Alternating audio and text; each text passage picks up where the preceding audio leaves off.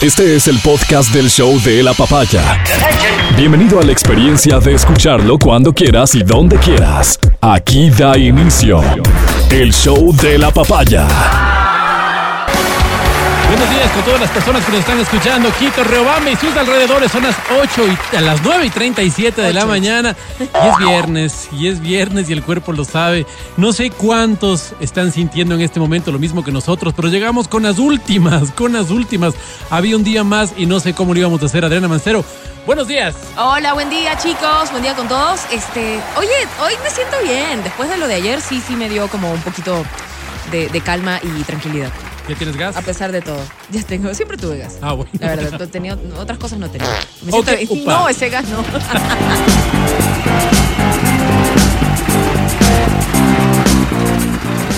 Agradecemos a todas las personas que hacen posible que nosotros estemos aquí. Damos la bienvenida al equipo completo. Se está integrando con nosotros Álvaro Rosero. En un momentito más se está sentando en este momento. De todas formas, te doy la bienvenida.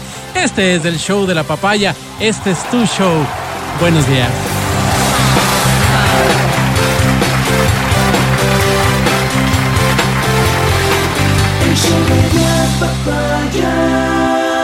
Aquí estamos, 9.38, eh, ¿contentos todos?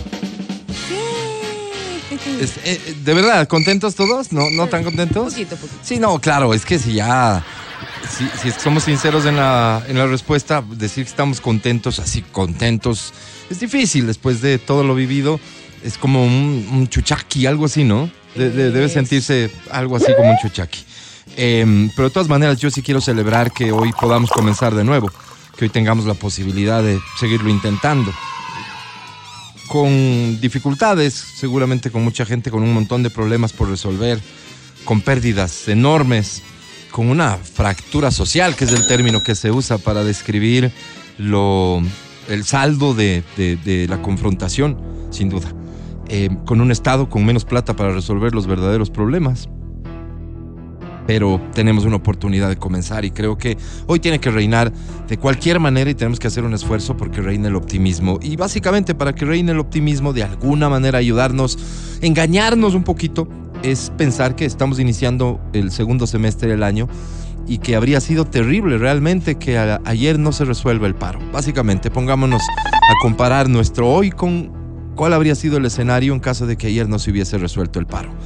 Entonces vamos a llegar a la conclusión clara de que estamos mejor de lo que podíamos haber estado y que eso sea suficiente inyección de motivación y de energía para que comencemos una vez más a quien tenga que comenzar de cero, caramba, qué duro, qué penoso, qué doloroso, pero al menos podemos comenzar. En paro no podíamos intentarlo siquiera y los daños y los problemas y las pérdidas cada día se iban incrementando, así que engañémonos un poco y pensemos en positivo. Al final, esta es una nueva oportunidad. Comienza el segundo semestre del 2022, un año en el que vamos a tener Mundial de Fútbol, caramba, con Ecuador participando, caray. Tres partiditos, ¿no? No, no, yo, yo creo que No, no sí, creo. podemos aspirar a más y por ahí comencemos también a inyectar un poco de optimismo, ¿sí?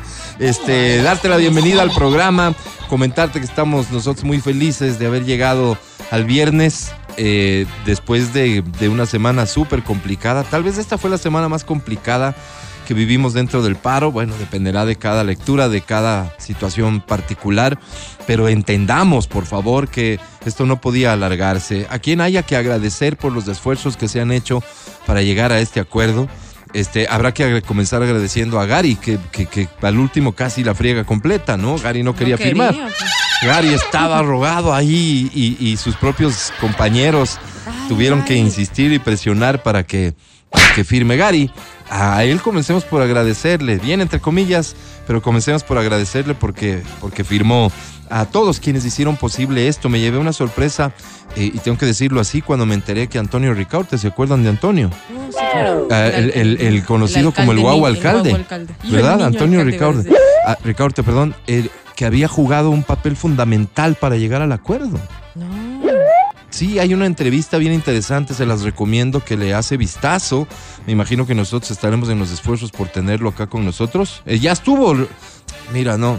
¿Y, el y ahora qué se lanza? No, no, no, no, un No, ratito. Y, sabes qué, tu ironía, tu ironía, no sé si No sé si cabe, porque, porque el hecho concreto es que Antonio fue la pieza clave para que exista conversación y para que exista acuerdo. Ok. Porque básicamente acuérdense que Antonio se pertenece, se pertenecía, no sé, a Pachacutic. Entonces las relaciones que generó en Pachacutic le permitieron a él generar en su momento una relación cercana con Leonidas Diza. Ujú. Entonces él se refiere a Leonidas Diza como Leonidas. A ver, a ver. Y tenía del otro lado una relación cercana, tiene una relación cercana con Juan Carlos Holguín. Y a partir de ahí se puede crear un puente de diálogo que no tenía la atención que tenía, digamos, cualquier otro que se hubiese buscado, cualquiera. Cualquiera. El aparecimiento de la Iglesia Católica seguramente ya es post que entre ellos exista un puente de diálogo. Entonces yo sí agradezco infinitamente a Antonio Ricaurte que reaparece en la vida pública Pero de forma silenciosa, política ¿no? y además, claro, cero protagonismo si no es porque por ahí trasciende su rol. El mediador. El mediador Antonio Ricaurte, yo sí te agradezco Antonio de todo corazón lo que hayas hecho para, para conseguir que, que entre dos sectores que aparentemente no tenían ninguna posibilidad de sentarse a platicar, lo lograron y al final se suscribe un acuerdo. Un acuerdo que para muchos será tremendamente malo, para unos pocos será bueno porque recordemos que ninguna de las partes sale contenta, ¿no? Porque tuvieron que ceder de lado y lado. Sí, sí. ¿no? Recordemos eso para comenzar. Eh, eh, pero habrá personas que como yo intentamos ver lo positivo de todo esto en función de que tenemos la oportunidad de comenzar. Tenemos la oportunidad con un montón de responsabilidades para todo el mundo, principalmente para el gobierno, repito, hoy con menos plata de lo que tenía antes de firmar el acuerdo y que va a tener que, que resolver problemas fundamentales, no los que estaban en los 10 puntos, sino los reales, los problemas fundamentales, no solamente del sector indígena, del sector campesino, sino de todo el país. Así que vaya, que esta oportunidad sea adoptada con mucha responsabilidad y con mucha sabiduría sobre todo para que, para que ojalá encontremos mejores días. Pero todos nosotros jugamos un papel importante y, y en esto sí hay que insistir, básicamente, ¿no? Y no por romper esta línea de optimismo, de diálogo, de fraternidad, porque ayer hasta abrazos hubo. Pero, pero quienes tienen que cumplir el rol que tienen que cumplir, independientemente de, la sonrisa y de la satisfacción que pudiera sentir cualquier participante de este diálogo, me refiero a la justicia, porque se cometieron delitos que impunes no pueden quedar. Así de simple. Imagínate lo que, significaría que todo lo que se vio, del lado que estés, lo que hayas visto, lo que hayas querido ver, lo que para ti constituye un abuso, que la justicia lo investigue y si existió, que se sancione. Eso tiene que ser un pedido unánime de la sociedad que intenta vivir en paz, porque la paz se tiene que sustentar en la justicia innegablemente. En la justicia de buscar mejores días para los más necesitados, sí, pero en la justicia que castigue los delitos cometidos, sin duda también. Así que Antonio, felicidades, gracias. Gracias a la Iglesia Católica. Muchas gracias de verdad por, su- por el rol cumplido. Creo que, creo que este país, para, para molestia de unos cuantos, demostró el peso que tiene la Iglesia Católica y, el peso que puede tener a todo nivel. Qué diferente ver el rol de la Iglesia Católica comparado con el que pretendió cumplir el, el presidente de la Asamblea. O sea, imagínense, por Dios. Al final el resultado está ahí, se ha firmado un acta, el paro se detuvo, hay 90 días de tregua garantizada y en estos 90 días no es que hay que olvidarse del tema, por el contrario, habrá que trabajar muchísimo. Felicidades a todos los que hicieron posible esto, a quienes re- renunciaron a un montón de cosas que en principio habían dicho que era imposible renunciar, a quienes hicieron esfuerzos. Quiero saludar la nobleza de este pueblo, quiero saludar la nobleza de todos los intervinientes en, en- en- en estas discusiones, conversaciones, negociaciones. Yo quiero saludar a todos y un poco comprometernos a que tengamos mejores días. Ahora sí, mi querido Matías Dávila, es viernes, hace sol, este inicio de segundo semestre. ¿Con qué cara vienes? ¿Qué más se puede pedir, Álvaro? Eso. ¿Qué más se puede pedir? En este momento, perdóname, no sé si es del horario, pero en este momento, Álvaro, unas frías. ¿Qué? Y arreglado. Unas cervecitas, dices Sí, vos, sí, sí, ¿en sí. Qué Una es de morocho y ¿Con- arreglado. con el día. cerveza? Claro, pues. Sí, ¿no? Claro, claro, Como claro. estadio. Claro, claro. Como en el estadio. Sentadito ahí. Estoy disfrutando mucho. Te cuento que descubrí un lugar especial en la casa que es una pérgola. Un lugar muy bonito donde tengo al lado una plantita y donde es- ha sido bonito por las tardes sentarse a leer. Entonces me siento a leer ahí. Oye, qué cosa tan bonita. Te quedas dormido, me imagino. No, no, no, no, no me quedo, no me Sí, quedo. te Yo quedas, ya sí, encuentro te un quedas lugar dormido. especial para Pero, leer. pero qué cosa más bonita, oye. Y donde le llegue el solcito. Ahí llega el Sí, solcito, ahí llega el solcito. ahí. Entonces uno puede tranquilamente sentarse y disfrutar, ver cómo increíble pasa. cómo la, cómo, cómo ver la vida puede ser tan jóvenes simple, disfrutan Mati. por la calle. Oye, oye, qué, qué, qué increíble cómo la, la vida puede ser tan simple, en serio. Date cuenta qué es lo que estás apreciando y valorando tú en este momento. Míralo, como, la- como las cosas cambian, Álvaro. O sea, imagínate lo que era antes, ¿no? Una tarde, una tarde era imposible, una tarde en la casa. Perdóname, qué cosa más aburrida. ¿Qué no hay que hacer? ¿Qué, qué pasa? Si lo bonito de la tarde es Y ir donde se los amigos. desesperaba, escribía, oigan, Claro. ¿qué hay para Eso sí es hoy? consecuencia de la bueno, vos De verdad, escribías. Yo, yo sí escribía. Yo, ¿qué Yo hay? cogía O sea, mi no teléfono de disco, hijo Y de mangos, y empezaba ahí a llamar uno por uno y les juntaba a los muchachos. Y lo bonito era pasar sentados en la vereda con un montón de chicas Lo también. que sea, pero fuera de Y la casa. Cada uno hablando de cualquier cosa afuera de la casa. Hoy, en cambio, no ya disfruta otras cosas. Entonces dije, oh, oh, esto es una mala señal. Está bonito, Red flag. pero es una mala señal. Todo lo que tenga ¿Sabes que qué? ver Perdóname. con la tranquilidad se disfruta te- más. Te, te- te- te interrumpo con esto. Luego de que me gustó el tema este de estar sentadito, de poder leer, a veces me, me hago un cafecito y una mesita al lado me hago un cafecito. Dije, necesito un examen de la próstata urgente. O sea, claro, Urgente. una co- porque, Claro. Esto porque es- no, solo es las cosas, síntoma. no solo las cosas buenas Sí, sí, sí. llegan Esto de la, síntoma. de la mano de la edad, evidentemente, pero, pero es señal clara de que, de que hemos crecido. ¿Qué Ya problema? buscamos otras cosas, ¿no? Buscamos otras cosas, está clarísimo. No sé hace cuánto tiempo yo disfruto más de mi casa que de cualquier otra cosa. O sea, ya, ya no, no es de hoy, no es que estoy descubriéndolo hoy. Yo disfruto de mi casa más de cualquier otra cosa. Es más, para la junta con los amigos, mi casa. Claro, hasta para uno. Mi no- casa. Prefiero mil veces mi casa. Y verás que, que eso tiene sus costos. Costos reales, Porque ¿no? esos comen como tiburones, pues Claro. Álvaro. y beben Y arregla- como Y cosacos, arreglar pues. al día siguiente el relajo que te dejaron. Además el pues. trabajo que, que genera el día siguiente, no es que vos puedes solo despertarte y ya está, con un poco de chuchaqui como hace el invitado cuando regresó a su casa. Claro, claro. No, no, pero prefiero, pero prefiero. O sea, mi casa se ha convertido en, en, en mi lugar Punto de encuentro. preferido. Y eso evidentemente tiempo atrás no ocurría. Bueno, pero también tienes un gran motivo, ¿no? Y es tu pequeño hijo, es un No, gran no, no, por eso te digo, no es de hoy. Evidentemente Claro, hoy claro. eso creció mucho, Ok. ¿verdad? Pero, pero no es de hoy. Ya hace un ratito, hace un ratito. Dios, feliz. Y, y- y si hay fútbol el fin de semana, partidos de liga inglesa, española, no, no, es soñado. Yo me acuerdo, por ejemplo, no sé, eh, en mi caso, por ejemplo, yo fui siempre un amante del rock. Un amante del rock. Hoy, si escucho a la semana una hora de rock, no son dos. Y yo me acuerdo que era una cosa, pero tenías que escuchar, pues era de todos los días. Mi mamá ya estaba un poco molesta, entonces me compró unos audífonos. Claro. En esa época no habían esos audífonos chiquitos, tenía unas cosas grandotas, me ponía ahí y era completamente aislado. Los de Walkman, ya a eso te refieres como los chiquitos, los, Claro, los que ya esos te, que solo te cubrían. O, o los de Walkman que sí tenía, porque tenía un Walkman chiquito, pero se le acaba la pila súper rápido y mi mamá decía, te compré pilas para una semana. Tienen que Tienes que durar una semana. Pero mamá, duró hasta el lunes. Ah. Salados. Entonces me ponía Por cierto, ¿sabes en qué se gastaba más la, la pila? ¿En, ¿En qué momento? ¿En qué momento? ¿Quieres saber? Sí, claro. Cuando rebobinabas. Ahí había mayor consumo de, de la pila. Por eso era el esfero. Ah, entonces ah, ahí, te- ahí tenías que darte moditos de evitar consumir la batería, Ah, ahí. ¿no? Y solo ya para el play. Entonces imagínate. Y, y claro, tú recordarás que la música era una constante en nuestras vidas. Claro, ¿no? claro. Oíamos muchísima música. Donde Ujú. quiera que estábamos había música. Así es. Después llegó la guitarra, Álvaro. En tu y, vida. Y la guitarra, llevaba la guitarra a todas partes, a, ta- a tal punto que un día fui a Riobamba, Ujú. donde mi tía, y no, no me dejaron llevar guitarra.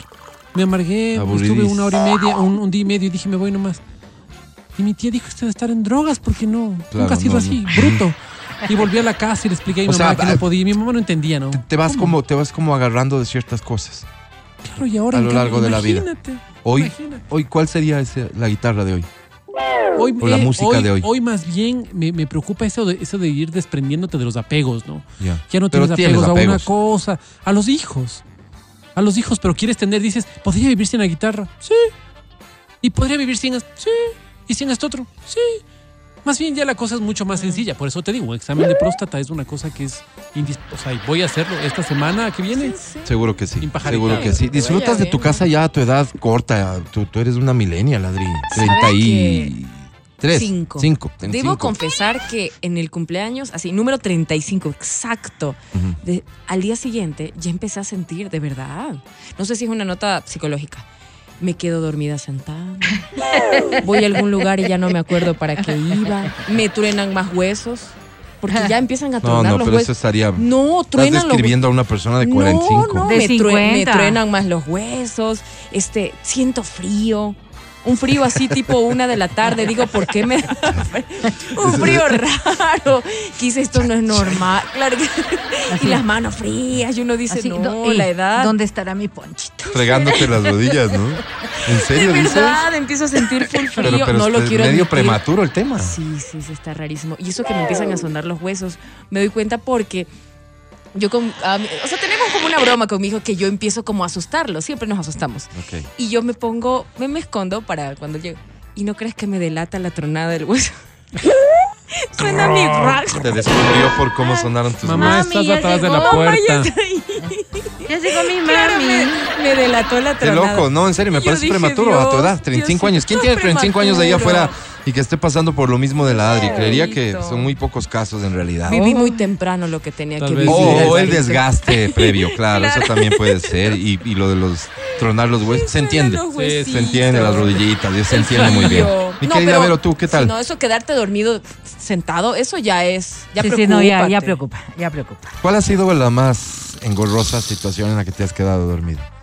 Que te están contando algo así como, como, como importante, o sea, llorando y así, ¿no? Y esto y tú, tú- te duele. Pero, pero ya eh, de noche, No tan. o sea, con, con una copita de vino, estás en... No, qué copita de vino, sobria. Y que tú le estás escuchando, ya, ya, tipo nueve, ¿no? Ya estás, ya. Ah, sí, sí, sí. ¿Sabes por qué es Mm, ya, todo ya, esto? ya. Por llevarte tanto con el Matiz. Yo Porque no cuando sé, yo te Te conocí- estás haciendo vieja, claro. Cuando yo te conocí, cuando yo te conocí, Estaba tú- llena de tú vida, decías, Vero. Yo duermo como a las 11, como a las 12, ¿no? no sé.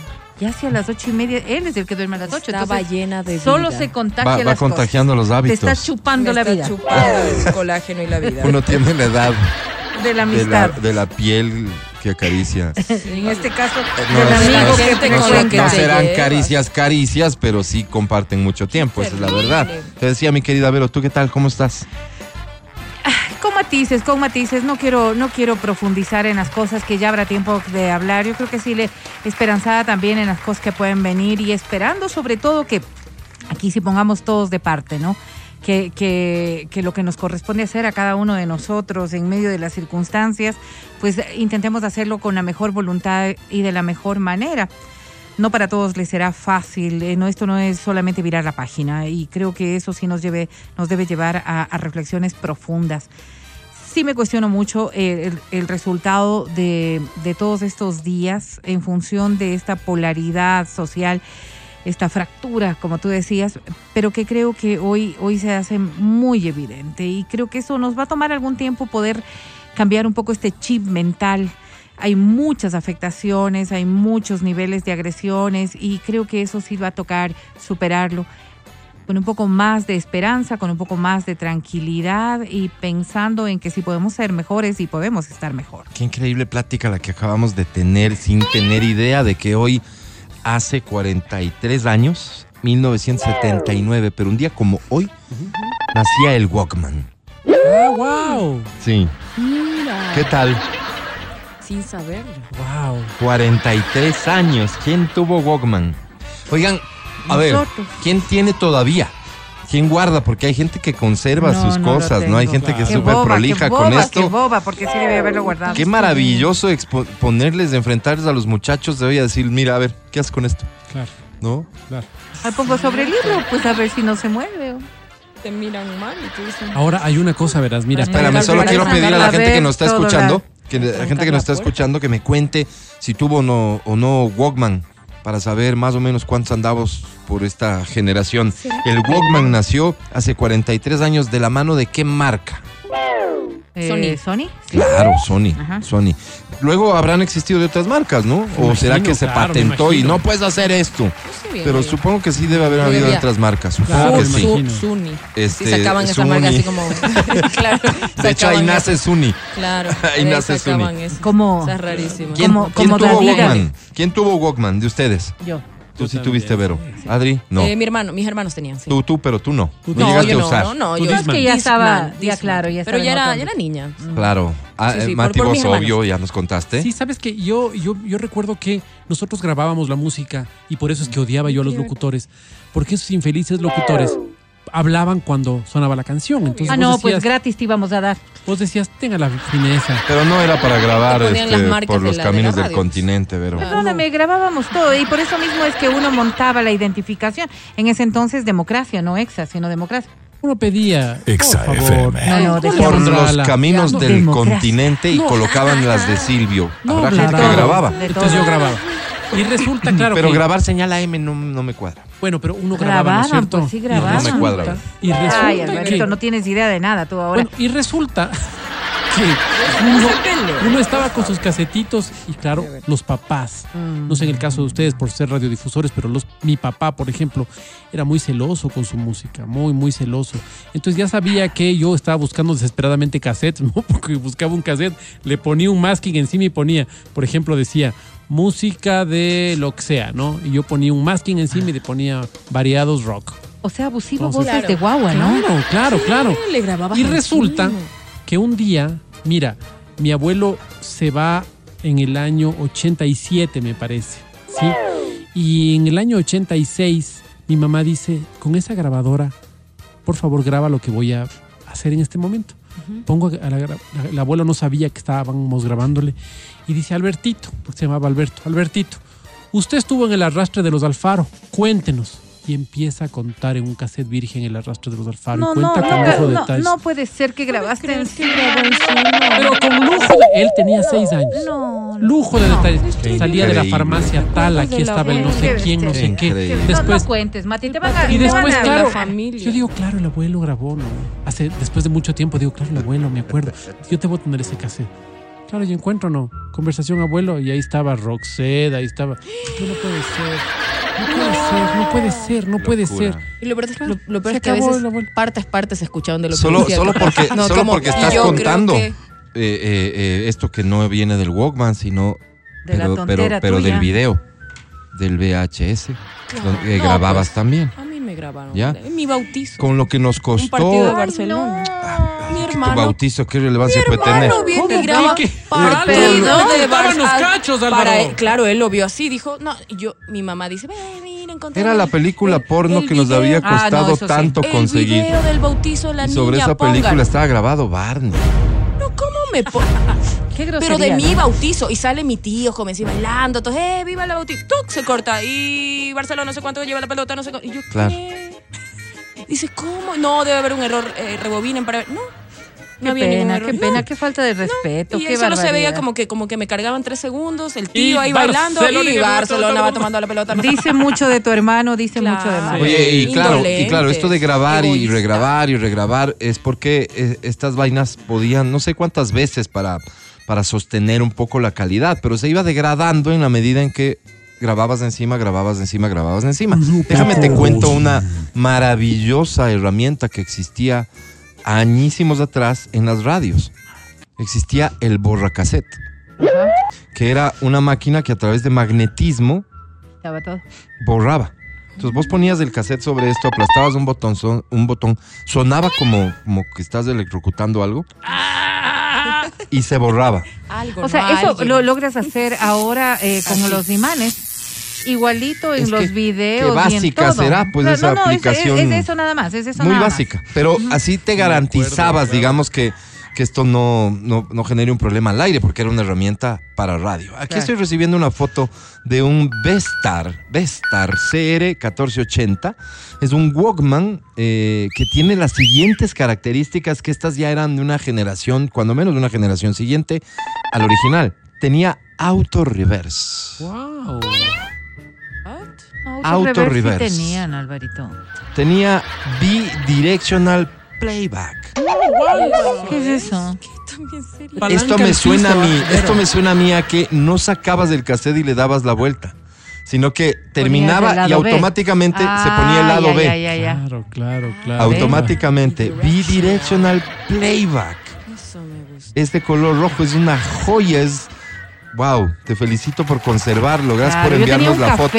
Y fíjate cómo estaremos de perdidos porque recibí una foto y dice, "Yo todavía lo conservo" Ah, y me este mandan un un Discman. Ajá, de la marca Discman. Kobe que hasta ahora existe No, esa marca. no, no, que, es otra cosa. que- que es una referencia más barata de todo lo que pueda se- ser equipo equipo de música o de video. Kobe, el Discman es otra cosa. Eso Claro. vino, Ya eso vino después, evidentemente, cuando moría el cassette. Ajá. Yo tengo Walkman y Discman, jeje, tengo 32 años, incluso tengo un par de cassettes originales que llevaba al colegio y les grababa a mis compañeros, hasta ahora tengo eso, wow.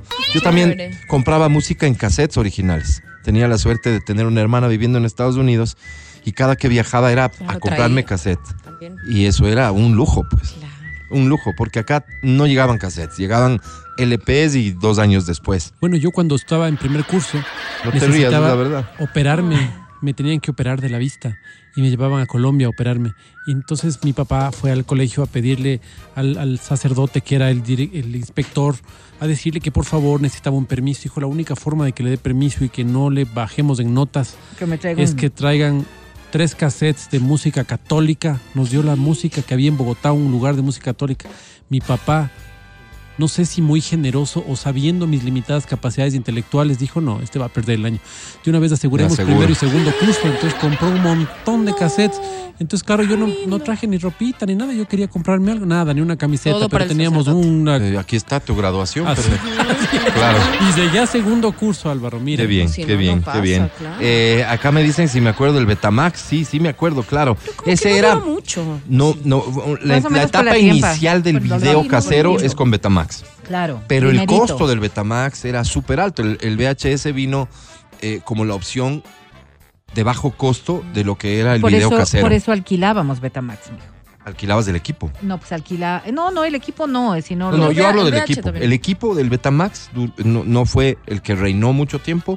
Llegó al poco el VHS, pero el Betamax era muy caro, muy costoso. Y Un yo equipo. que Nosotros lo nunca tuvimos. Sí, claro que sí. No, teníamos VHS. No, no, yo tengo cassettes de Betamax guardados. No, Vero, no, Ah. estás confundida. Está bien, estás Alvarito. confundida. Hoy- hoy no estamos de acuerdo. Tú, eras, tú, peleen. tú eras pobre, Vero. Ya está bien, Alvarito. Aquí está el Walkman que, que viene con radio, también me mandan una foto. Funciona perfecto y lo tengo 28 años. Wow. Qué brutal, déjame ver qué tiene tenía un esto. cafecito, eso me acuerdo que era un café. Sintonizar radio en eso es, eh, es ya una odisea, ¿no? Me darás la razón tú que tienes de este. No Una sé si lo usas perillita, para pues. escuchar radio, porque con la perilla, con lo pequeño que es la banda en este tipo de equipos, con tanta radio, es súper jodido. en Cuando ese lo entonces, logras, Alvarito no había tanta Claro, radio. suéldalo, claro, claro. No, es que de hecho tantas radios solo hay aquí, pues. En- eh, te vas a otro Ay, país y no hay tantas radios. No, no, es que es así, no hay tantas radios. Aquí, aquí sí. saturamos el dial con radios, así se ha manejado esto Yo me, acuerdo, lamentablemente. yo me acuerdo que para comprar la, la música, yo compraba la música, se paraba un señor con un montón de cassettes, todos piratas, se paraba en La Patria por el Hilton, por donde Ajá. es ahora, Ahí vendían también. no es. Cofiegues, al otro lado, es a la Corporación Financiera Nacional, La no sé qué funciona ahí. Sí. Ahora ya no creo que Banco funciona ahí, alguna cosa, fun- otra cosa del Bueno, Estado funciona ahí. Y ahí se paraba el señor, Ah. ponía su puestito, entonces había toda la, por los caminos del continente había ahí. O sea, había toda esa Todo. música, ¿no?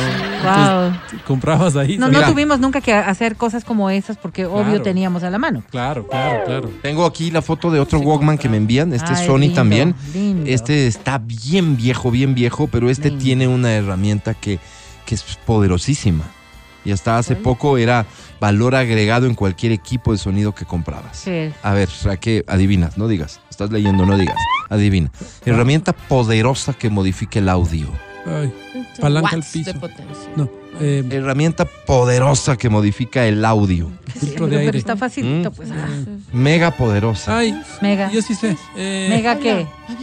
El, tenía. Mega. El Mega Bass. Ah. el Mega Bajo. Ah, Vas, Álvaro. ¿Tienen algún equipo con Mega Bajo? Pongan, prendan el Mega Bajo y vean lo feo que suena cuando, cuando está funcionando. Si en este momento me estás viendo, yo también tengo en mi mano un mega vaso. No, es el Mock de Exa de FM. Estoy viendo fotos que nos envía la gente de sus equipitos qué es lo que tienen, ¿no? También me están enviando fotos de lo que han hecho anoche. Este, Opa. permíteme, permíteme, permíteme. Walkman era la marca registrada para todos los dispositivos portátiles de la marca Sony. También tengo tres Walkman de cassette refundidos en quién sabe Dios ¿Dónde? Saludos desde Quito, mi querido Daniel. Tienes oro guardado, así que espero lo encuentres. Este, había los que traían ya ecualizador. Así. Claro, que vos era manual, ¿no? O sea, físico. No Para digital poner, como hoy claro, que vos para entras poner, y. para no, tú le movías claro. a la palanquita. Tenías tres bandas. ¿Cuáles son? Eh, la banda, la 24 de mayo. Alto, la- me- Sí, alto eso te iba a medio y decir, claro, bajo. bajo, o sea, claro. tan simple está. como Claro. hombre de radio, arriba, ¿no? arriba la mitad y abajo, vean. Hombre de radio. Y el Walkman evidentemente fue creado con la idea de que sea la herramienta que nos acompañe con la música, porque tenías equipo de sonido en casa, pues. O sea, el tema es que al genio que, que se le ocurre esto dice, pero ¿y cuando la gente sale? No, no, no era solo eso, Alvarito. feliz. No era solo eso, porque el equipo de sonido, de sonido en casa amargaba a todos. pues. Entonces, Eso con esto, era. con esto, pues tuyo, los audífonos, vos estabas solo cabeceando solito en el cuarto. Claro, Claro. claro, claro. Y Silvio. era, y era otra cosa. No, y además. Bueno, ¿no? se cabeceaba. ¿Con sí, Silvio sí. Rodríguez? Claro, claro. Se cabeceaba. Eh, te voy a decir algo. Quien te dio a ti clases de rock Eso. es la que está Eso, sentada Verito. al lado tuyo. Eso, Verito, impóngase, Mira Verito. No, y además que cuando ibas, por ejemplo, donde el abuelito, mi abuelito tenía una sola radio y ¿dónde le movían la radio? O sea, el, el dial pegaba el grito en el cielo. Entonces, esa radio, claro, se prendía y se apagaba. No se cambiaba absolutamente nada. Pero es que fíjese, por ejemplo, Entonces tú tenías que tener o tu radio, tu Disman, tu, tu lo que Lo sea. que quieras, pero eso no se Pero al abuelito le cambiabas. No, no, ciertos No, radios olvídate. además, porque quizás el equipo de sonido era como mucho más de más eh, uso más ampliado en la familia. Pero mi papá siempre tuvo en su velador un radio que tenía las tres bandas. ¿Cuáles eran las tres bandas? Pregunta para la gente que se quiera ganar boletos a multicines. 24 Pero-. Eh, eh, a él le gustaba mucho escuchar en la noche una radio colombiana y la BBC. Entonces eh, era como complicado, porque ya una vez que le cachaste dónde estaba la radio, definitivamente no había que toparle. pues. Claro. Era muy complicado en ese digo. Entonces. Ese radio no había cómo topar. Y cuando escuchábamos donde trabajaba papá, en ese entonces había que escuchar en otro lado. Porque Oye. este era, este era ese radio chiquito que era, pero hay que estarle, como tú decías ahí, Con a mucho tino, ¿no? mínimamente Y las personas La que vivían en edificios y teníamos estos radios, eh, sintonizaban la Dolce Bell. ¿Te acuerdas? Entonces, eh, la misma asunto. Era súper complicado encontrar la Dolce Bell. Y por eso la Dolce Bell tenía programas en español para toda su comunidad latinoamericana, me imagino, ¿no? Claro, pero eran radios de onda corta. Claro, Esa es la tercera banda la que hablaba, Ajá, la- claro, de la que hablaba Vero y que ya nos respondieron por acá. Estoy viendo una foto de un Walkman que tiene las siguientes funciones. Yo quisiera que me ayuden, por Ay, favor. este era buenazo, este lo contándome- ponías en la correa. pues. Contándome, sí, por eso decía, es que el Walkman Ah. nace así, como esta idea de que vaya contigo. Así es. Entonces trajo el, el- el- el clip para que lo metas en la lo, correa. como lo que teníamos los fue. celulares al Y, principio. y- y andar así en la Claro, calle era una cosa. Te colocaba en un nivel. No, no, ya eras, ya eras No, otro nivel. No importa lo feo que eras. No, no, Fíjate, no, estabas y, qué nivel de delincuencia tan bajo habrá habido que la gente, los jóvenes, caminaban con esto en la calle. Y yo iba al un lado con el, con Sí. el equipo y al otro lado con el, ¿cómo se llamaba? Con el Viper. Con el Viper. Ajá. Mira que lo que quería preguntar antes de contar la historia del Walkman y mi vida educativa es la siguiente. La pregunta, ¿no? Porque veo aquí una, un Walkman que tiene estas funciones. Dice FM Sense. Es como más sensible, Álvaro. Sí, gracias, Mati, por tu aclaración. Tiene esta función. Diosito. DX. D de dedo, X. De, de, X, a ver. X. Y tiene otra que es Ya no me acuerdo. No, local, local. Entonces escogías una de estas. O sea, estas tres son opciones. FM Sense, DX o local. ¿Qué significaban? ¿Para qué servían estas funciones? ¿Y por qué estaban en este Walkman? Porque para algo tienen que haber servido. Coméntamelo, por favor, al 099-2500-993 para seguirte regalando boletos a multicines. Ahora que hemos vuelto a la normalidad, puedas ir y ver una buena peli. Oye, mi relación, en cambio, tú decías que tu relación, un poco relacionada al Walkman, al cassette, con tu etapa educativa era que regalaste cassettes para que pasara el año. Más o menos eso dijiste, ¿no? Bien. Eso dijo. Yo Ah, no. Yo siempre he sido honesto. Tu papá. Fue mi padre. Padre, qué padre. Qué Ok. pena Muy que bien le hacer, trates como mal quien así a Ok, tu papito. primer año de universidad. Estudiábamos publicidad, Mati. Este sí te... Y había una materia que yo no mismo. No mismo. ¿Cuál era, mijito? La, im- la más importante, La más importante, ¿cuál era? publicidad. No, no, no, no tuve problema con eso. Esta tenía que ver algo con diseño. Ok. Ay, qué feo. O sea, era una materia inherente a, a la carrera, sin Claro, duda. Claro. Podías vivir sin ella. Total. No podías vivir sin ella, más bien en la carrera. Y llego a lo que entonces había el supletorio. Ay, por Dios. Entonces era mi última oportunidad. Universidad para entonces era de un año, no de semestre. Sí. Claro. ¿Es cierto? claro. Te jalabas de esa materia y no es que arrastrabas una materia. Te reventaban las nalgas. Además, Había que repetir todas las materias. Claro. este era un, este era un, estábamos a punto de una catástrofe. Haz de cuenta ayer cuando Gary no quiere firmar el acuerdo. Cuando ya todo el mundo tiene la expectativa clara, hablaban y daban discursos y Gary sabía a sus adentros que él no iba a firmar. Claro. Ok. Porque es, es lo que yo veo es eso, ya cuando le pasan el esfero y él dice, no, porque él sabía que no iba a firmar y le estaba dejando hablar. Entonces todo el mundo hablaba de que ya y el próximo año y nos vemos aquí en la universidad. Y mis papás hablaban de ya va segundo año, mi hijo, en la universidad. Ay, qué pena. Pero yo sabía que eso no estaba todavía Gracias a Dios nos enteraron. Todo esto que estás Sacramentado. sacramentado. Entonces tomo la sabia decisión de grabarme, porque había facilidades, ¿no es cierto? Había forma de grabarse uno en casa, porque La teníamos radio. La radio. Entonces me grabo leyendo el cuaderno. ¿Ok? Y todo me entra en un lado de un cassette de 30 minutos. Lindo. Toda la materia. Ok. Qué pecadito. Entonces yo uso esto porque según yo tenía la capacidad de ir escuchando todo lado y me iba entrando la materia, me iba entrando la materia, me iba entrando la materia. Así nace la iniciativa. Ok, ok. Ah, No nace así como una como si trampa, fuera sino como una ayuda Como académica. si fuera la voz de tu conciencia. Pude haber claro, sido el que descubre el audiolibro. Claro, Totalmente. claro, claro. ¿ya? Pero tenía distractores a mi alrededor y que si juguemos y que si esto y que si hagamos... Bueno, en ese tiempo ya que si bebamos, que si no sé qué. ¿verdad? Y entonces yo seguía escuchando, pero, pero no es a lo que le estaba prestando atención. Y le bajaba el volumen al rato. O sea, ¿para qué te miento? O me bajaba los Pero decías, audífonos. ojalá mi subconsciente Ya. esté captando lo Yo que estaba jugando con lo más avanzado de la ciencia sin saberlo. Ok. Pero llega el día previo al examen y me doy cuenta que no sé nada. Ay, pobrecito, qué burro. Entonces yo voy a la universidad a dar el examen, o sea, me despierto temprano, voy a la universidad a dar el examen y todavía iba escuchando, iba escuchando, iba escuchando. Como calentando, la típica, ¿no?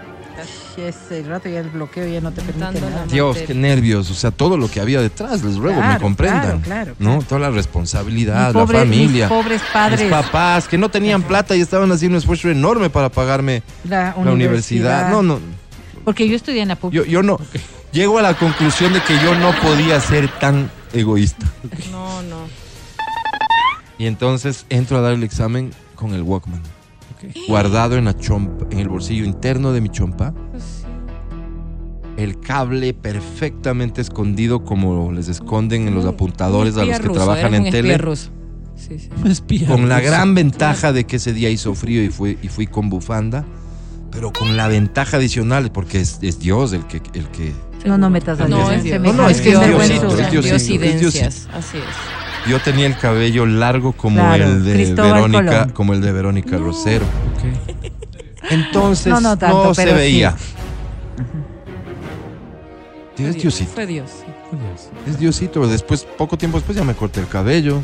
Pudo haber sido un día de sol, no Sí. iba con bufanda. Así es. Así es, así es. Se explica de otra Y, manera. y Misteriosos las preguntas en el examen, puse play al cassette y esperaba que avance porque ¿cómo iba a estar metiendo la mano yo aquí? No, y suena, pues. Como, como 30 llamando la Pues atención. el lado tenía Claro. 30 minutos, recordemos. Me demoré 30 minutos en, en- en hacer el examen porque una de las preguntas estaba al final, final del cassette. Pero pasaste con Pero y 20. también me imagino con actitud Tenía que como, sacar como que pensabas, 18, saqué como que 20. reflexionabas. Bien, Álvaro.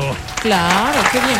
Pero digo, la actitud corporal es importante. Uno tiene que hacerse como el que se está acordando, como, ah, sí, sí, sí, como que estás pensando. yo- yo porque el profesor ya te ve como una momia y dice, ¿qué le pasa a este? Pues tienes que Pero es que sí se. que- eh, a ver, los profesores también yo creo que acolitaban ciertas cosas. Miren lo que ocurre. Estoy seguro que esta no habría A colitado ver, a al ver. profesor. Pu- si es puede ser, puede ser. Pero estás como, como un poquito. Y no me hubiese elevado. creído que era una herramienta de aprendizaje. Claro, no, de ninguna Ah, manera. Hubiera creído claro. que llevé esto para Para copiar. hacer trampa. Una, un- una persona, ¿no es cierto? Está como elevada. No es que estás pensando, ah, no, ni estás escribiendo nada. pues. Mm. Estás pensativo, estás. Y de pronto llega la información al cassette, del cassette al. al- Claro. Y apúrase. Claro, y como porque ya pasó, escribe, pasó, escribe. O sea, pues. por Dios, el profesor, ¿cómo va a decir, ah, se acordó? No, o sea, yo creo que Además, era en esa materia que dice el Álvaro, había unas palabras bien rebuscadas. Oye, claro que yo imagino, por ejemplo, cómo se llama el proceso en el cual no sé qué, no sé cuánto. Te pasas la palabra y cómo pones rewind.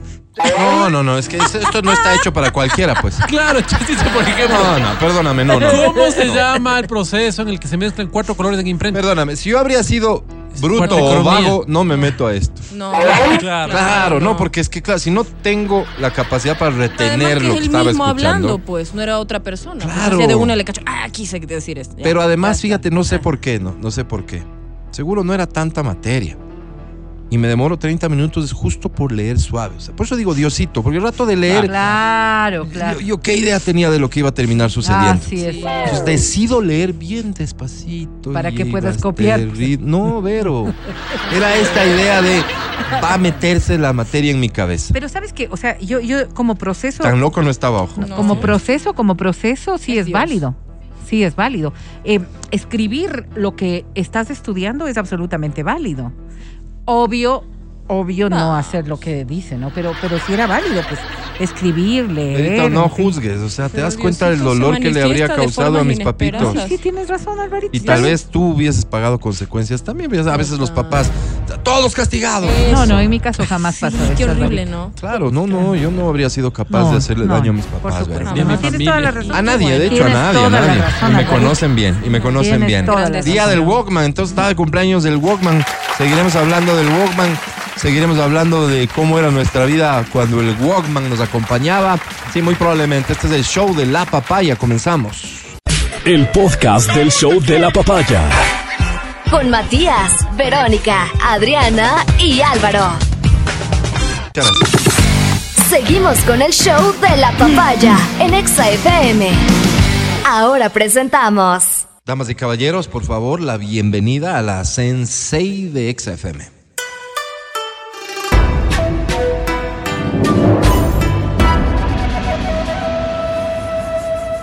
Ella es Verónica D'Alessio. No, no, Alvarito Rosero soy. Rosero León ¿Qué adivina? de Santillán soy. Mm, mm, Así soy. Bienvenida, Vero. Que el amor les acompañe, chicos. Pregúntame, pues, ¿de qué vas a hablar hoy? Vero, perdón, ¿de qué vas a hablar hoy? Hoy vamos a hablar de los niños y, y fundamentalmente de las niñas. niños. Sí. Pensé hablar del género fluido, pero creo que no es el día como para sí, no, pero- exponernos Perdón, frente a perdón. eso, ¿no? Perdón, ¿hablar de qué? Del género fluido. ¿Qué es el género fluido? No es el lunes día para hablar. enteras. No es el día El para hablar. lunes te. ¿Que es algo feo? No, para el contrario, es un poco más complicado de entender Sí, y hoy quizás no, por no eso queremos. Tú lo que hoy no quieres es estamos hoy des- manejarte un así, poquito sí, más sí, light. Con ayer. Mucho Ya. más entendible, pero además mucho más necesario, creería yo, entender lo que está ¿Cómo habrá ocurriendo. sido Gary de niño? Porque vamos a hablar de niños, ¿no? Ajá. De niñas. Debe haber todo, sido pero- jodido, Gary. No llegas vos a un lugar con la televisión nacional transmitiendo en vivo. Después de que tus No, dos bros, tus dos sí. bros ya dicen, saben No, que esto ya, no, después de que rezaron. A mí tienen que darme primero todo, la pelota, porque si no yo no quiero. A ver. Y Gary mueve la yo cabeza dije, yo así dije que como vamos, no. Yo dije que vamos a jugar 4-4. Si ¿De no, yo él no quiero que venga. Gary tiene que haber sido jodido de guagua. Sí, pero adelante, Vero, qué pena distraerte. Ok, no te preocupes. Eh, mira, me encontré con un post, post Ajá. que hace alusión a- al tema de la belleza de las niñas. Y cómo, cómo se está publicitando a través de las redes sociales, dígase por ejemplo Instagram, TikTok. que es una, una visión tan, tan, tan de imagen. Pero respecto a las TikTok, pero esa es el- la red social de las Y, niñas. y en donde tú observas comportamientos, hablo de niñas entre 5 y 10 No tan años. niñas. ¿ok? Ya. ¿Ya? En donde tú observas comportamientos de estas niñas que son difíciles de asociar a, ese, a esa imagen de inocencia que siempre hemos sostenido tiene la infancia.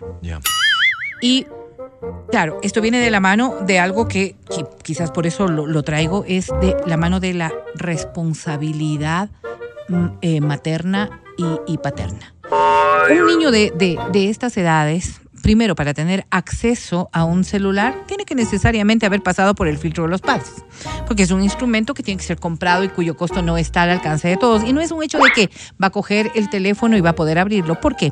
Porque estás observando que hay un proceso de producción de esto. No es tan sencillo como que la niña coja y haga un, un, un video, que podría darse. Pero hay, hay, a lo que voy a referirme, hay un proceso de producción que está detrás.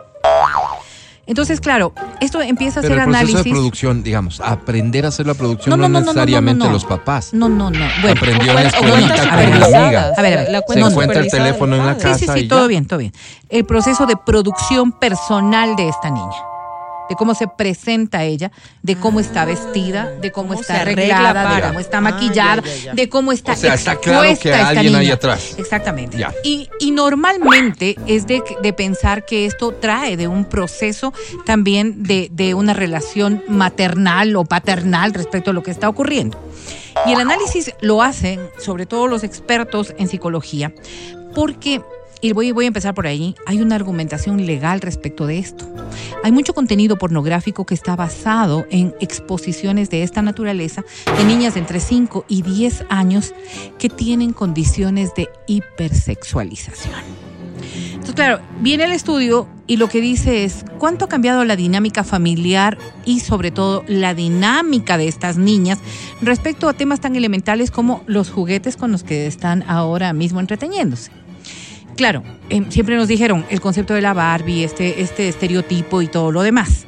Pero hoy en general se observa un gran apego y mucho cuidado a lo que es la estética sexualizada. Y para la mayoría de los niños esto será solo un juguete más y no pasa absolutamente nada. Y puedes jugar con esto como lo habremos jugado un montón de ocasiones con, con muñecas de cualquier estilo que se presenten. Pero hoy estamos observando que hay una dinámica en ciertos grupos de niñas que hacen apego a este tipo de, de juguetes en donde sí hay un contenido que es mucho más adulto que sus tempranas edades. Entonces, claro, cuando ya la investigación arranca y empieza a observar, se dan cuenta de que estas niñas, aunque no tengan per se una motivación sexual, porque también hay que reconocer que no es que ellas están haciendo para provocar a alguien, pero su imagen y sus ganas de comportarse como alguien que no es acorde a su edad va generando todo este tipo de conflictos. Y los niños ahora y esta es la parte en donde los padres deberíamos asumir la responsabilidad, son objeto de consumo. Ya no es solamente el hecho de que mi niña quiera verse linda, por puesto unas gafas, puesto unos shorts, no, sino que estoy promoviendo una imagen de consumo. A ver, espérame un segundo. Y- y aquí viene tal vez la parte más dramática de todo lo que nos estás contando. Porque ante los ojos de papá, mamá, de tíos, de abuelos, de lo que sea, la niña, ¿no es cierto? A quien le haces el video en ternito de baño porque está este, pasándola muy bonito en una piscina, en la reunión familiar, etcétera. Entendamos que allá afuera hay personas que le dan otro uso a ese video y no es precisamente lo tierno que se ve la niña ante tus ojos. Ese es El contenido, el contenido del informe, el contenido de investigación, dice que estamos frente a una especie de pederastía disfrazada. Qué complicado resulta entender. A- a- ver, vamos ¿de a. quién? mm, De, de parte de los usuarios, por Ya. eso te digo, Ni- se vuelve un tema de consumo. Pero, no pero si aquí es que aquí viene, aquí viene el hecho, ¿no? Aquí viene el hecho. ¿Quién está motivando? Y por eso yo te decía, la producción de todo esto no viene de la mano de la persona que está frente a, a ti en el video. No es la niña la que está gestionando todo aquello, sino que, ay, no ha sido yo. Hay, hay detrás un, un, un equipo, una maquinaria, una persona, lo que quiera que fuese. Sí. Se da el caso, por ejemplo, de una niña de nueve años que recibía en promedio Dios mío. 17 mil mensajes al mes en su cuenta, a raíz de las fotografías que empezó a circular en su red. 17 mil mensajes en la cuenta de una niña de nueve años. Dios Entonces, mío. cuando, cuando te pones y observas, ¿no es cierto?, la respuesta social frente a esto, porque de esos, de esos 17 mil, pues, digamos que la mitad son para decir que bien linda la guagua. Ay, que- ¿no es cierto? sí. Y digamos que la, la, eh, la otra tercera parte, eh, cuarta parte, va a decir, ay, sí, hay como que alguna algo. cosita, ¿ya? Ya. Y lo- la otra cuarta parte va a tener un Y comportamiento los que más me aterran, los que no comentan nada, pero vieron. Entonces, esto, esto genera que haya investigaciones que dicen que esta Wow. niña va a desarrollar comportamientos, comportamientos que tienen un fuerte estímulo para adultos, sin que haya la intencionalidad Oye, de hacerlo. hablando de responsabilidad de los papás, eh, este aporte me parece importante, viene de parte de Verónica Barragán, a quien le mandamos un saludo allá hasta Connecticut. Ojalá cuando Hola, trabajabas aquí hubieras aportado así. Dice, desde lo más básico, la típica niña que le vistes igualito a mamá. También. Eso Así también es. te conduce a la También. Hipersexualización. sí, sí, sí, sí, sí. La O maquillan sea, todo. no estamos entendiendo, no estamos entendiendo. ¿Por qué? ¿Por qué? Primero, la inocencia de la niña no está en juego, pues, en esta demostración que estamos haciendo ahora mismo, porque esta niña puede tener una argumentación absolutamente inocente, lo que acaba de decir la Verito. La identidad con la madre, la identidad y el concepto de belleza que estamos manejando. Si tú eres una de estas madres, ¿no es cierto?, que cuida mucho su figura, que se viste también eh, con, con- con ropa que es muy, muy bonita, que le queda muy bien, y este mismo patrón de un ser humano adulto le vas a generar en el niño. ¿Qué es lo que ocurre, por ejemplo, con estos bailes? ¿Ya? Claro. Más allá del comportamiento de lo que nosotros estamos valorando, no es que el perreo sea malo per se. Es que esto está adaptado porque tiene un trasfondo sexual a una edad determinada en donde tú tomaste la decisión de hacerlo. Cuando hay un video, por ejemplo, en donde hay un movimiento que puede ser insinuante o mío, puede el que ser subí sexual. ayer a, a No lo he Reels visto en todavía. Instagram. No lo he visto todavía. Entonces, claro, hay un contenido sexual. No podríamos negarlo. Eso sería taparnos los ojos en realidad. Pero esto está hecho para una mujer adulta, pues, Oye. que ha tomado la decisión de exponerse de esta manera. Pero ¿qué Decisión ocurre? propia de una persona adulta. Ah, Exacto. Pero Mm. ¿qué ocurre? ¿Qué ocurre cuando en compañía de la madre o en compañía de otra persona o simplemente sola expones a esto que puede ser haber sido No, no, no. aprendido exclusivamente por la niña, pero que es manifiesto y es, y es publicitado con la intencionalidad de ser visto. Pero insistamos, Claro. sin ningún tipo de mala intención de parte tuya como mamá. Claro, claro, No, no. no, no, no, estás es que buscando eso como Oye, resultado. mamá. Pero yo veo, por ejemplo, estos programas de las princesitas y estas cosas, ¿no? Que ¿Cuál es? A ver, a ver, no está siendo claro. ¿Qué programa de de princesitas? realmente, Ay, ay, realmente vi, de- vi de- una vez de pasada ¿Qué es? ¿Pero qué, que, de qué se, se que se trata? publicitaba ¿En la tele? en la tele, sí, en Son estos- concursos para, sí. para, para Concursos elegir a de las belleza niñas, de niñas. a niñas. chiquititas. Entonces, claro, Ajá. las niñas chiquitas tienes una niña que está vestida nada sensual, Pero ni mucho menos, y no está en Estados sí, Unidos. sí, sí. Estados Unidos. Y está muy guapa la niña, ¿no? Con su coronita, con, con, su, con su vestidito, te digo, nada sensual. Pero claro, le estás haciendo asumir una, una, un rol que ella no debería estar jugando en esa época. Tal vez debería estar jugando con sus amiguitas, a otro tipo de cosas. Esa niña ya necesita, o sea, ya... Exposición. Ya, ya, ya necesita exposición, ya le gustó la fama, ya le Sí, gustó sí, sí, que sí, los aplausos, ya le gustó. Entonces, de alguna forma estás abriendo la puerta para que empiecen a pasar Mira, otras cosas. que déjame no citar solo otro ejemplo, ya que citas uno, y es hoy, hoy por hoy, cuando los youtubers eh, eh, realmente es una opción de vida, incluso en términos económico. económicos. Rentable, claro. eh, ¿Cuántos niños están generando contenido para estas plataformas, ¿no es cierto? Y ya en esa competencia de cómo llamas más la atención, cómo Claro. tienes más views, más suscriptores y demás, a lo que te puede llevar. Absolutamente. Ahora está clarísimo y dentro del estudio psicológico que no hay posibilidad alguna de que una niña desarrolle esos comportamientos si no tiene un fuerte estímulo de un adulto. No hay posibilidad alguna. Esto, eh, ¿por qué? Porque estamos hablando de, de- de una psicología, de una mentalidad, de un contexto en donde los niños tienen otras percepciones. Por eso es tan importante, por eso es tan importante el control parental, por ejemplo, respecto a determinadas cosas. Claro. No es por el hecho de que, ah, no, yo veo lo que, digamos, yo decido lo que mis hijos van a ver. No, no. Es porque las capacidades de análisis y de absorción que tienen los niños son absolutamente distintas a las que pueden tener los adolescentes, a las que puede tener un adulto, no se diga una persona que ya está madura. Es tan importante entender que alcanzar popularidad se ha vuelto el mérito. Pero en esa búsqueda, pero en esa búsqueda, sí podemos estar sacrificando cosas que resulten ser tan, tan, tan importantes y deberían ser tan cuidadas como es la inocencia. Este es un factor que lo hemos dejado de señalar. Se Ya lo valora, se valora, se valora mucho al niño que parece que va más allá de Que lo pilas. que de su edad y, y lo valoramos positivamente como lo que vos dices, es pilas. No, Es pilas. Uf, es que ya vienen con otro chip. Exactamente.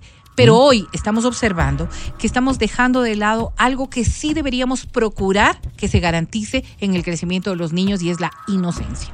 La inocencia que viene desde distintas aristas y que se puede observar en distintos ejemplos.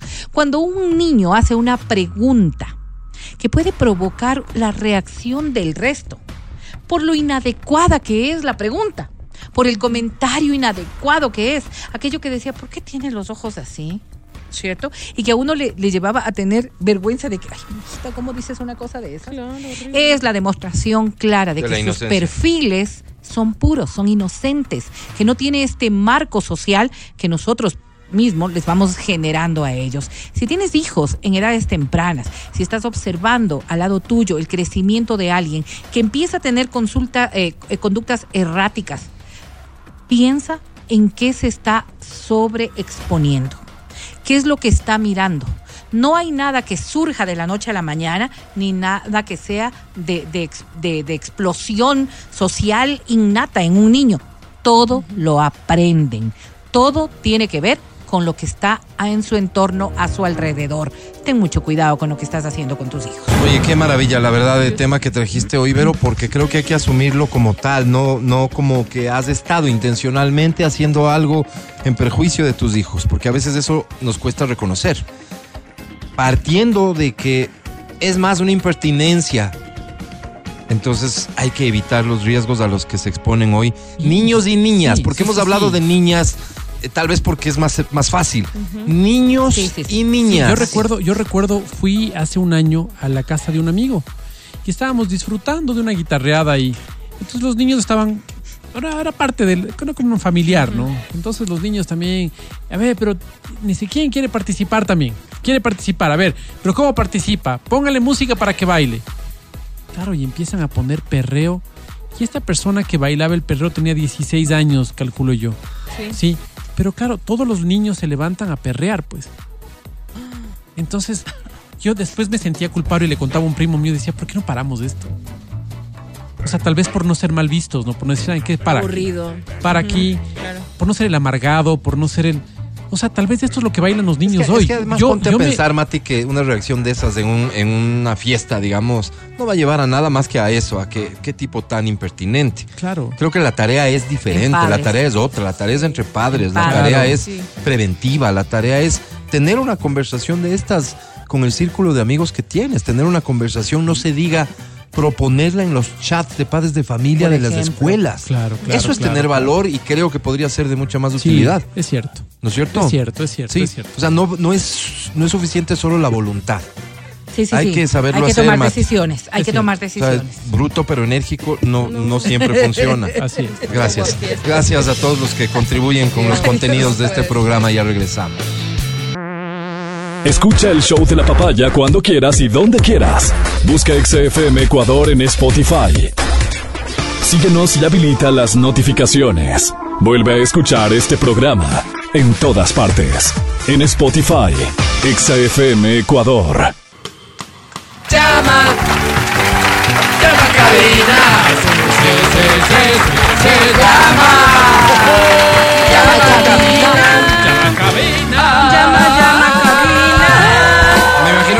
Sabe de esto, de canto en el conservatorio, se habrán percatado que estamos haciendo un juego de voces diferente hoy. Ahí estamos trabajando, esforzándonos cada día para que esto suene mejor y se viva mejor. Damas y caballeros, los premios han sido anunciados. Habilito con su veña las líneas telefónicas 25 23 290. 25 59 555 para presentar a esta hora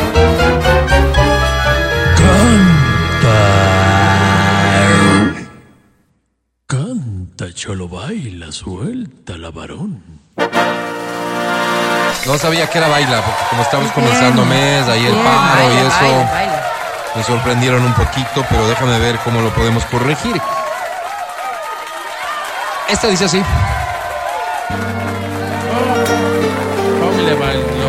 Pásame el bailoralizer. A ver. No, este es el homosexualizador, el bailoralizer, Ay. pásame. ¿Este? Ese sí. Ay, me equivoqué, Álvaro. Toma. ¿Salsa qué? A ver ahí. Me avisa si le pongo más. que me dure hasta el lunes. Ponle, porque esto está balada, Alberto Ricky. Todavía no. ¿No? Un beso inmenso. Déjame le subo la potencia. Déjame un beso que me dure hasta el lunes. Un beso grande, un beso inmenso. Déjame besos tenga que sea mi alimento. Déjame un beso que me dure hasta el lunes. Eso, Ahí sí. ¿verdad? Para no morir de celos. Para esperar tu regreso. Venga, fuerte. Déjame un beso que me dure hasta el lunes. Para olvidar que mañana comienza el fin de semana. Déjame un beso que me dure hasta el lunes.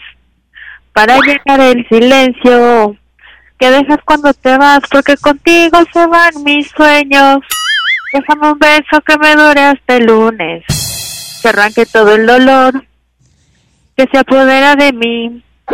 Hasta el lunes. Gracias, Ecuador. Inmundo. Inmundo. Mi mundo. Gracias, mundo. Bravo.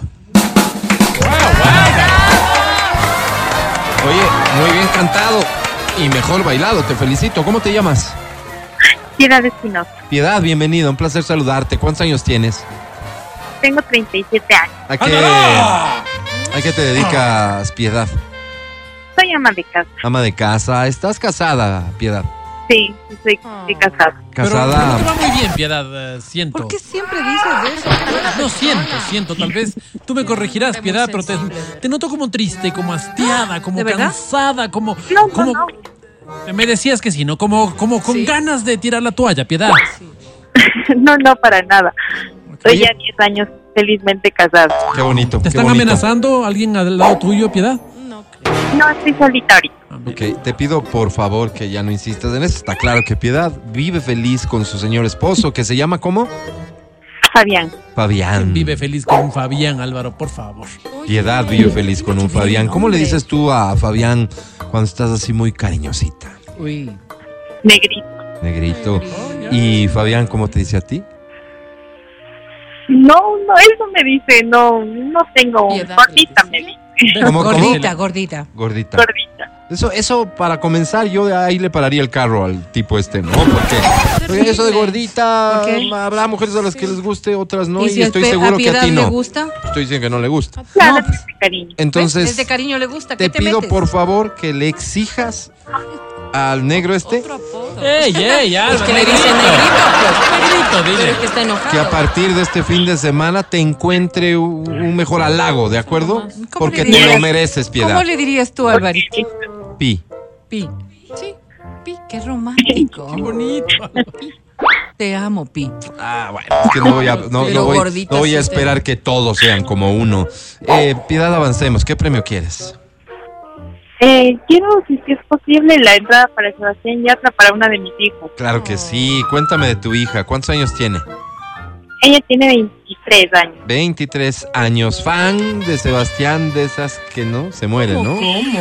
Sí, le gusta bastante. Muy bien. ¿Y ¿Cuántos tú? años dijiste que tenías tú, Piedacita? Basta. 37. Yo tengo 37. Benito, basta de la Ya vas con tus matemáticas, Sí. que todo la ¿Qué no te, qué no te 20 parece bien? Que la guagua tiene 23. ¿Qué no te parece bien? Que la guagua tiene 23. ¿Pero qué quieres? ¿Que le cambiamos de edad a la matemáticas. No guagua? me parece, solamente estoy observando y digo que bárbara. Impertinencia, ¿Por qué pero impertinencia? total. ¿Por qué impertinencia? ¿A Enfatizar en un hecho tuvo? que A ver, tú ¿a valorarás como negativo. ¿A qué edad? Yo no estoy A valorando 15, aquello. Vero. Claro. Solamente decías, Piedacita se ha enamorado tempranito del Fabián. Ah. ¿Y si ¿Cómo no fue? ¿Y si no es de Fabián? Bueno, Claro. asunto de ¿Por qué ella. tienes que meter en la vida de piedad? Asunto de Piedacita. Por favor, por, mantengamos la calma. Sí, porque Ve quién da Piedad, disculpa. ¿Cuántos, el cuántos, de cuántos hijos tienes, Piedad? Tengo dos, dos nenas. Dos nenas. Sí. ¿Y la segunda, cómo se llama? Ella se llama Fabiana. A partir de este momento ya Le no tienes por pusiste- qué responder nada porque Matías está tomándose atribuciones que no tiene para preguntar cosas ¿Le que nada que pusiste ver. ese nombre por el negrito? No, Ay, por no, ella, verás. pues. Sí, por él. Claro, Ah, pues. mira. Ok. Te voy a presentar a la academia, no sin antes ofrecerte una disculpa por lo que acabamos de vivir y presenciar en nuestro caso, pero fue tú de vivir, tú de vivir. Yo Piedacita. te doy todo mi respaldo, todo mi respaldo, porque claro que yo a estas alturas de la vida no le voy a, a- a sugerir a una adolescente que a los 15 años ya se embarace. Claro que no.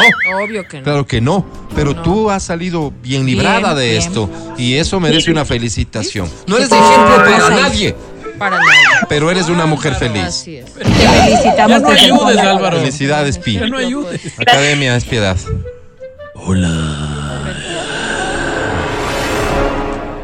Siento que. que siento muy poco. Digo lo que casi nunca digo y, y hoy que amo, siento que amo poco o amo a quien no debo. Yo sé que tú me entiendes, piedad. Ya no voy a hablar. ya. Mi querida piedad. ¡Que te come el diablo! Ah, Ahí está, come ahí está la grosería. Digo, la hay cosas de las que nunca hablo, piedad. Ah, sí es cierto. Y por eso no voy a hablar más, piedad. Sobre 10 hoy tienes, piedad.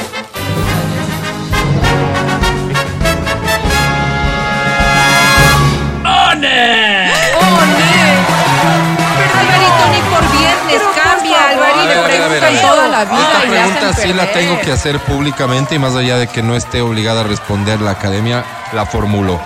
¿Algo tuvo que ver la vida privada de Pi? En absoluto, Álvaro. Gracias, me tranquiliza. Avanzamos, 11.23. A ti que te animas a cantar la que viene, te deseo mejor suerte. ¿Ok? Dice así. Perdió por el negrito.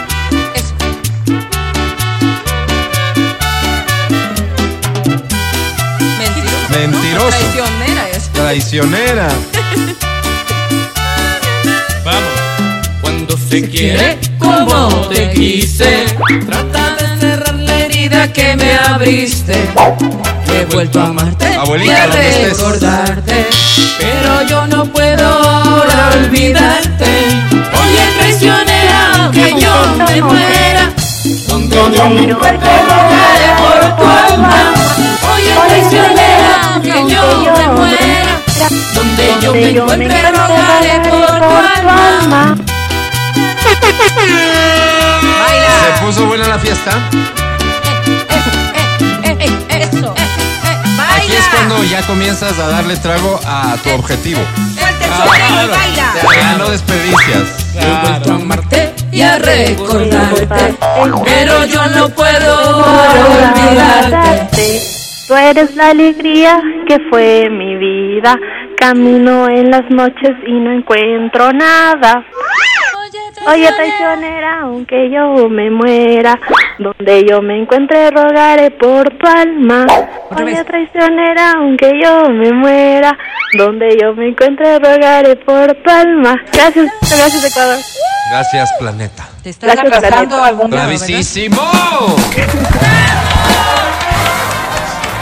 Estamos listos para saber de ti. ¿Cómo te llamas? ¿Cuántos años tienes? Eh, Yalitza Jiménez. Yalitza. ¿Cómo continuarías si yo pregunté cómo te llamas? ¿Cuántos años tienes? Ah, Yalitza Jiménez, tengo 21 años. 21 años. ¿A qué te dedicas, Yalitza? 21 años, no sean así. Estoy en la universidad. ¿Qué estudiando? ¿Que hay que preguntarte todo, Yalitza? Sí, claro, si no, ¿cómo Por favor, ¿en qué facultad estás? ¿En qué escuela estás? ¿Cuánto estás sacando este momento de promedio? ¿Cuánto Vamos, pagaste Yalitza, por la favor. pensión? ¿A qué horas te levantaste y qué Yalitza, no, falso. Solamente ¿qué estudias? Psicología clínica. ¿Perdón? Psicología clínica. Psicología. O sea, nada, digamos, ¿no? Escogiste la fácil. Bueno, Yalitza, está bien. Yalitza, ¿tu vida personal cómo está? Eh, estudiando. ¿No ¿Sin tienes novio? novio? por el momento? no. ¿Eso es una último- psicopatía, Yalitza? ¿Por qué va a ser una psicópata? no Pero puede ser. Oye, ¿el último novio que tuviste fue hace cuánto tiempo? Eh, no, no he tenido novio. No, no estoy muy interesada en eso. ¿No estás interesada en, en el amor sí, o, o- o- psicopatía. o- o en el dolor que puede provocar el amor? ¿Alguna mala experiencia? No, no, me he dedicado a estudiar y no, la verdad no. Niña No inteligente tenido- y racional. Oye, me imagino como- que en algún sentido habrá quien te diga qué mejor, como Verónica, ¿no? Que dice, dedícale tu tiempo al estudio, a A lo que- formarte, a lo que te dé a crecer y, y cuando llegue llegará, te dirán. Absolutamente. Hay otras Sí, personas que te dicen lo siguiente, Adri. O sea, en realidad yo quisiera ser un poco como tú, ¿sabes? ¿Sientes envidia, Adri? Sí, sí. Sí. No sé cómo lo logro. Qué bonito. ¿Qué le dirías. Yalitza? Mm, Aconséjale, pues, Adri. ah, ¿Cómo? eh, eh, pues que hay tiempos para todo, ¿no? Entonces ahorita yo me estoy dedicando a estudiar y después ya veamos qué pasa. Claro Vas a ser una excelente psicóloga, me encantó lo que dijiste. Yalitza, Me querida. ¿sabes? Oye, Cambiaste el rumbo de eh, mi vida. ¿Qué premio estás buscando, Yalitza? Eh, una entrada a Sebastián Yatra. Sebastián Yatra. ¿Por qué se rió? No sé, le que- contaron algún chiste, no vayas a No, interpretar esto mal, Yalitza.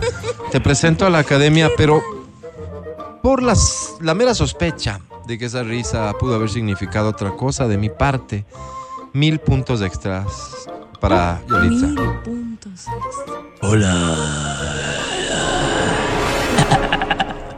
En la academia. Cuando me voy, por lo general es. Es que me voy. Pero cuando me quedo, es aquí donde me quedo. Que nuestros sueños eróticos se hagan realidad en este valle de mojigatería. ¿Perdón? Obviamente no conmigo, porque podría ser mi nieta. Exacto. Yaritza, Totalmente. Yaritza, claro. Yaritza, Yaritza, Yaritza, Yaritza. Mi querida Yaritza. Vente. Vente, ¿qué? Digo, paso como un tonto, pero si eso es para hacerte feliz, lo hago. Entiendo. Mi querida Yalitza, algo no me cuadró de tu historia y yo soy muy quisquilloso en eso. Muy quisquilioso en eso, mi Quisquilloso. querida Yalitza. Por eso, sobre 10, lastimosamente hoy tienes.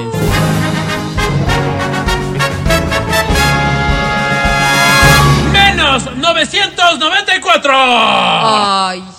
Alvarito. Sí. qué bruto. ¿Cuánto le di yo? Nada. No, yo Sí, le sí, di puntos regaló como- extras. Pues, sí, ¿dónde sí, estabas? sí, No, sí, no, no. sí, Ah, ¿cuántos? Mira, mil. Mil. Ah. ¿Cuál es el resultado?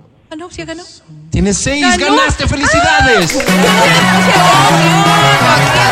Felicitaciones, Yaritza. Qué alegría haber actuado oportunamente. Corte y ya volvemos. El podcast del show de la papaya.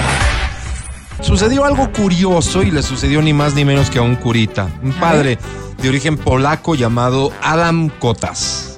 Adam Adam Cotas. Adam Kotas. Adam Cotas. Sí, que dicen que es hermano de, de Vero. Verónica Cotas. Verónica. ¿cómo?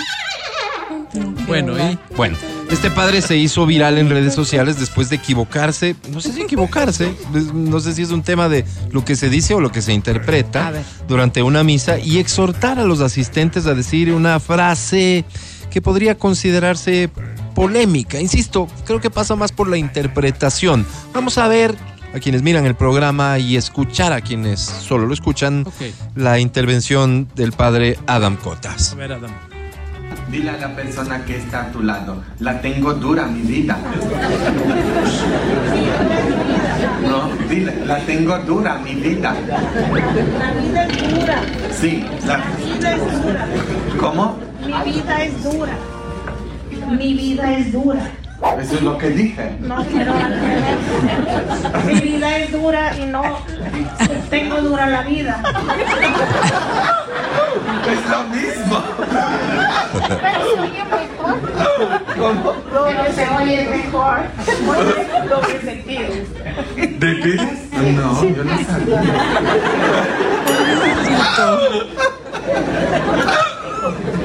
Es un padre súper famoso en TikTok por cómo se ríe. Justamente varios videos de él eh, están regados por ahí.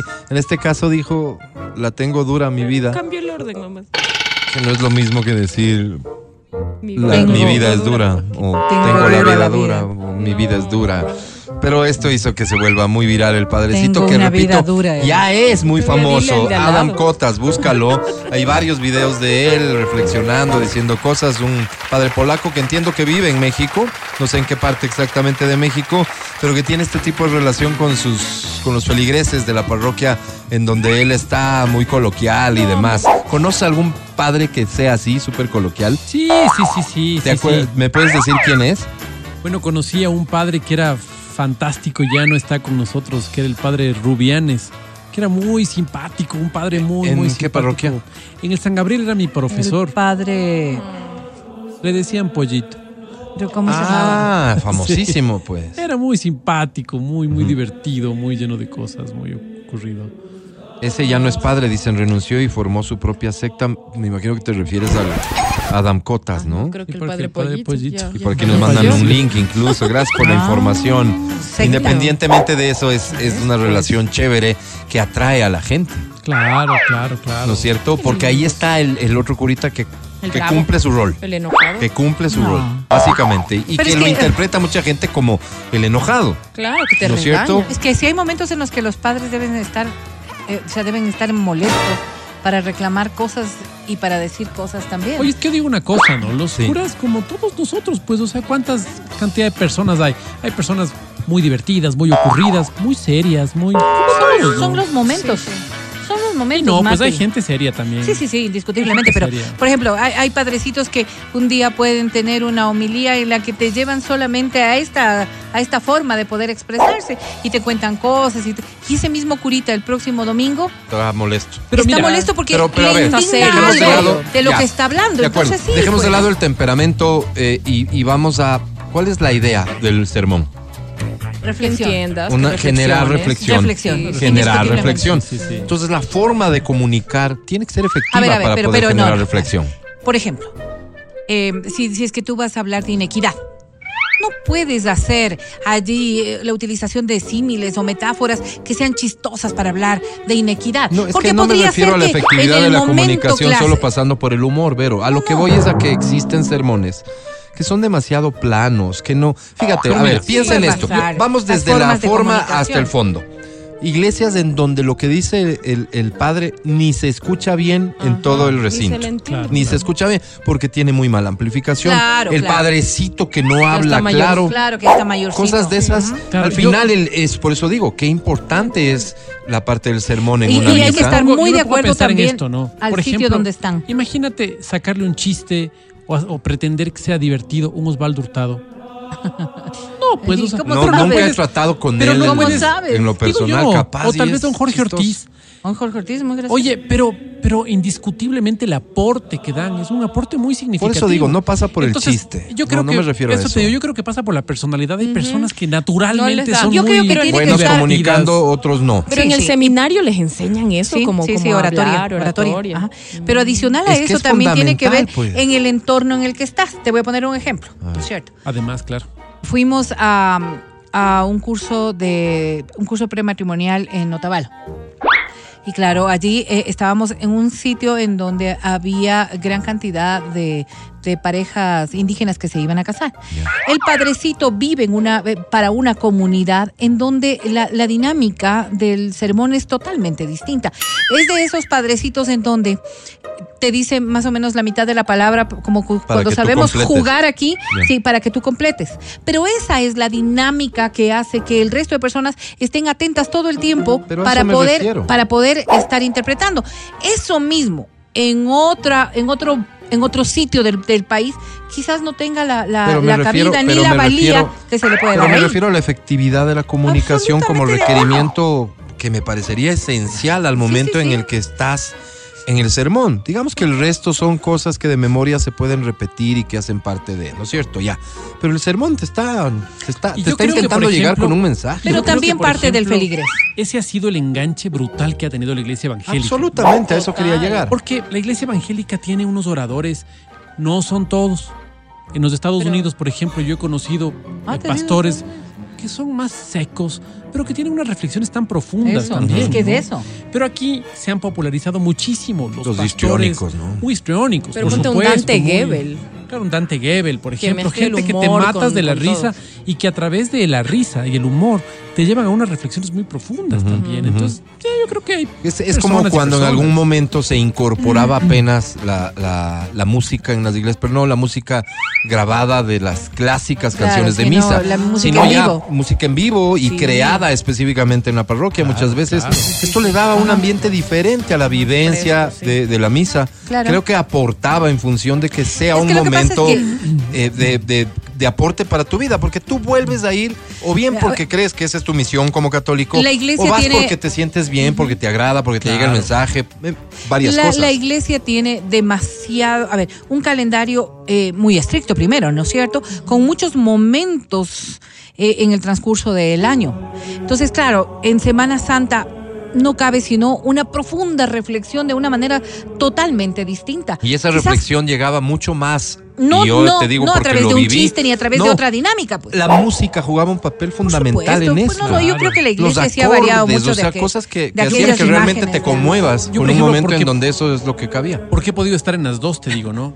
La iglesia evangélica ha hecho unas inversiones, pero son unas inversiones impresionantes en todo lo que es música y sonido. Pero es una cosa Sí. de loco. Claro, claro, hay- hay- hay- plata. que Pantalla, Hay, hay mucha Hay plata, hay plata. Y han visto que por ahí es. diezmo ahí es el mucho más ¿No es recurrente. cierto? Sí. Pero las dos iglesias tienen muchísima plata. Sin embargo, la iglesia evangélica ha dado un pasito más en este tema.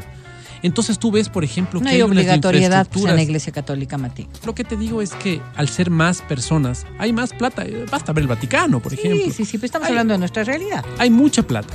Pero esta iglesia ha visto que lo que yo he denominado el marketing religioso se ha enfocado hacia al tema musical, por ejemplo, de una forma impresionante. Claro. Tienes unos músicos de primer orden, tienes una, una lógica de hacer la música, eh, va desde la cosa muy, muy, muy, em, muy rápida, muy... Quieres, Con quieres, géneros, eh, géneros. con géneros muy fuertes, hasta bajar en una hora a una balada.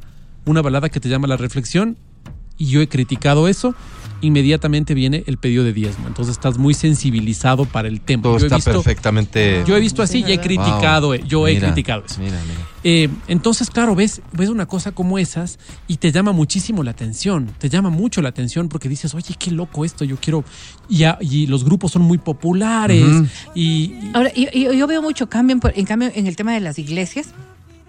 Porque, claro, si nosotros nos ponemos a observar las iglesias como, como infraestructura en el centro histórico, son unas maravillosas iglesias tan, tan, tan patrimoniales y todo. Pero si tú te vas a otras regiones del país, a otros sectores del país, más bien las iglesias se han caracterizado por ser absolutamente humildes. Absolutamente humildes.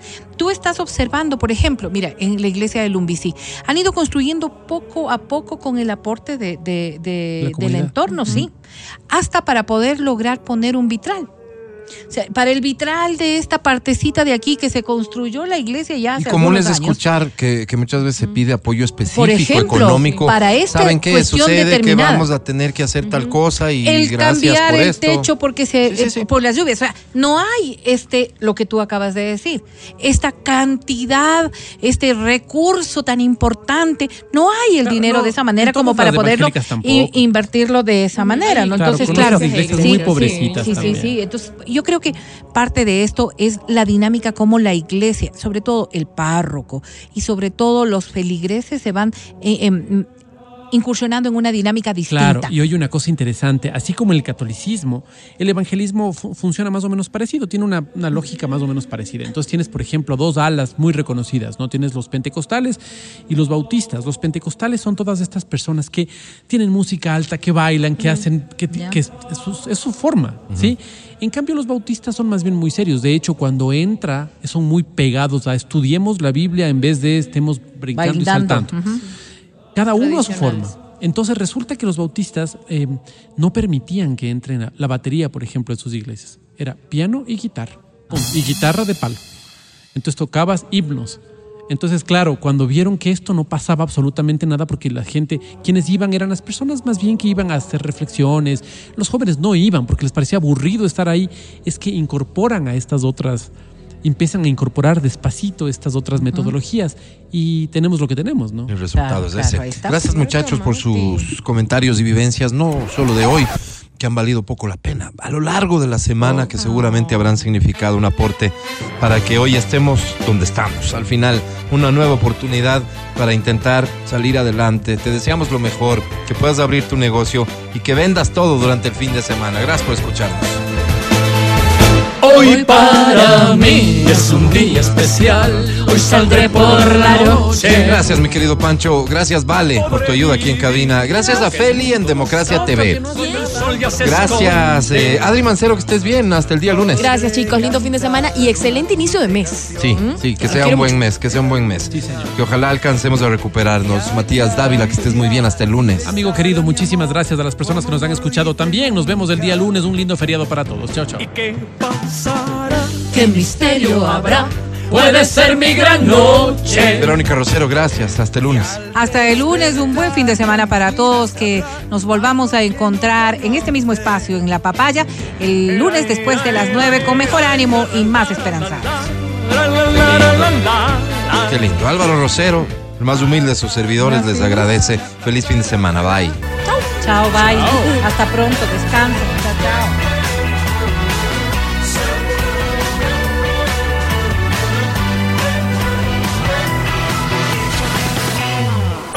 Hasta aquí el podcast del show de la papaya.